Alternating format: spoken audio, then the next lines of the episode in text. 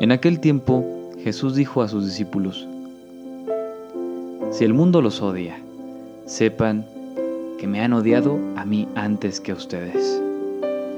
Si fueran del mundo, el mundo los amaría como cosa suya, pero el mundo los odia porque no son del mundo, pues al elegirlos, yo los he separado del mundo. Acuérdense de lo que les dije, el siervo no es superior a su Señor.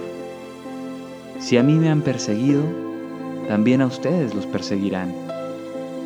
Y el caso que han hecho de mis palabras, lo harán de las de ustedes. Todo esto se los van a hacer por mi causa, porque no conocen a aquel que me envió. Palabra del Señor.